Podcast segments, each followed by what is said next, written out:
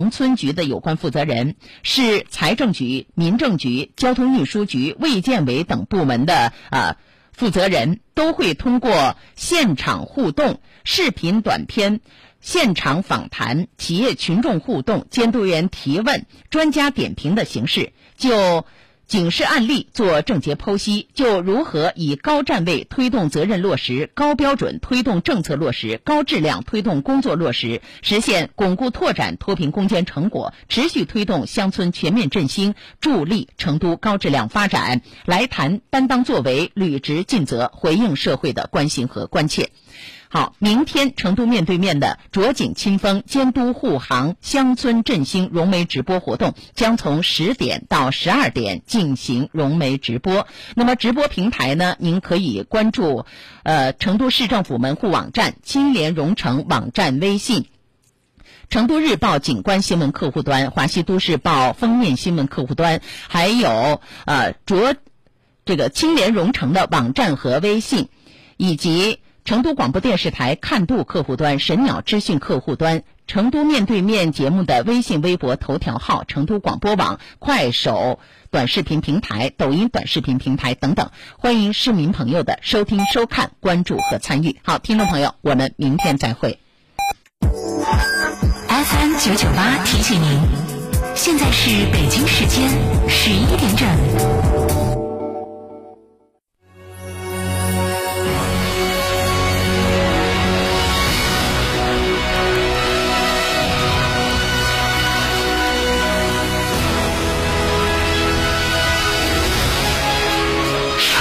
声音，成都的声音，FM 九九点八，成都电台新闻广播。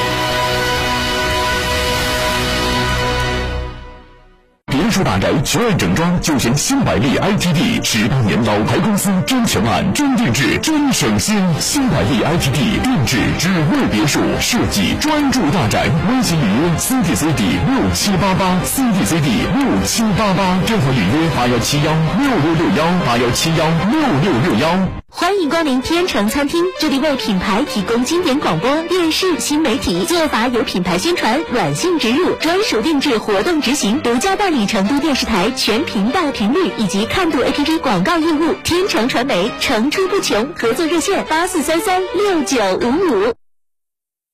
四川的朋友，大家好，我是黄渤，我是演员王迅。新冠病毒目前还在全球肆虐，抗疫成果来之不易。更需大家的努力。振兴中华，使命在肩，美好家园共同守护。少年强则国强，复兴中华重任在肩。新时代的青年需要豪情和担当，更需要强健的体魄来实现梦想。积极接种疫苗是抵御新冠病毒的最经济有效的手段。青年朋友们，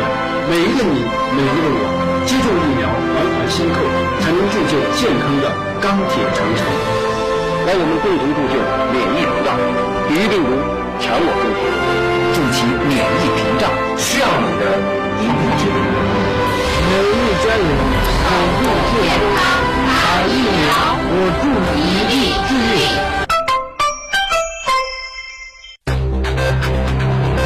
九九八快讯。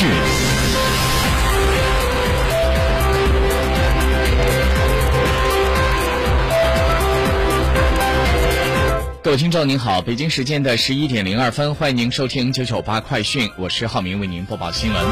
根据央视新闻的消息，国台办今天上午举行了例行新闻发布会。会上有记者提问：三月十四日是反分裂国家法实施十七周年的日子，有全国政协委员在日前接受采访的时候表示，只有反分裂没有促统一，就不能真正促进国家及两岸关系和平。市的百柱网络科技有限公司开展执法检查，执法人员人员连夜对企业的基本的经营情况、网络服务器等管理情况等有关证据进行了固定，后续将会依法依规。进行处理。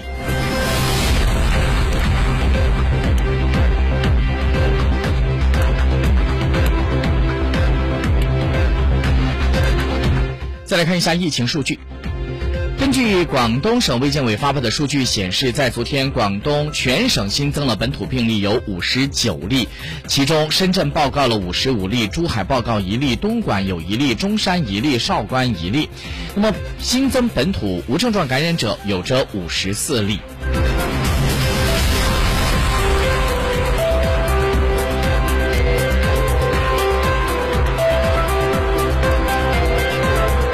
本台刚刚收到了消息。昨天晚上，三幺五晚会曝光了渝州粉条事件。而在节目播出之后呢，当地的市委市政府是高度重视，在省以及许昌市市场监管部门的指导之下，立即行动，组织了公安、市场监管等部门以及属地的乡镇政府近两百多人，迅速开展调查。就在昨天晚上，也就对涉事的渝州市夏都三粉厂、渝州市瑞田农副产品有限公司、渝州市范丰农副产品有限公司、渝州市的禹康三粉加工厂、渝州市禹兴粉业有限公司、渝州市焕彬三粉加工厂等六家粉条加工企业停产整顿，并且对其违法违规的行为进行立案调查。而就在截至昨天晚上的十二点过，共查封的粉条数量成品达到六十一点九七吨，木薯粉八十四点一五，木薯粉八十四点一五吨。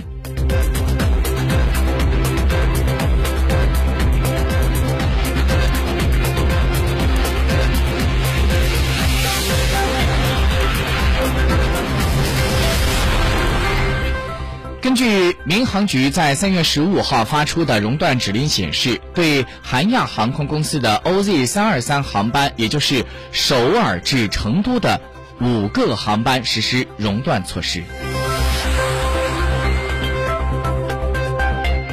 昨天，经国家药监局审查，批准了两个新冠病毒抗原检测试剂产品。截止到今天，国家药监局已经批准了十二个新冠病毒抗原检测试剂产品。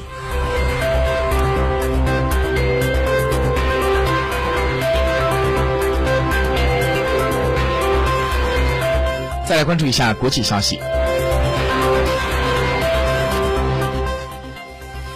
李来制药。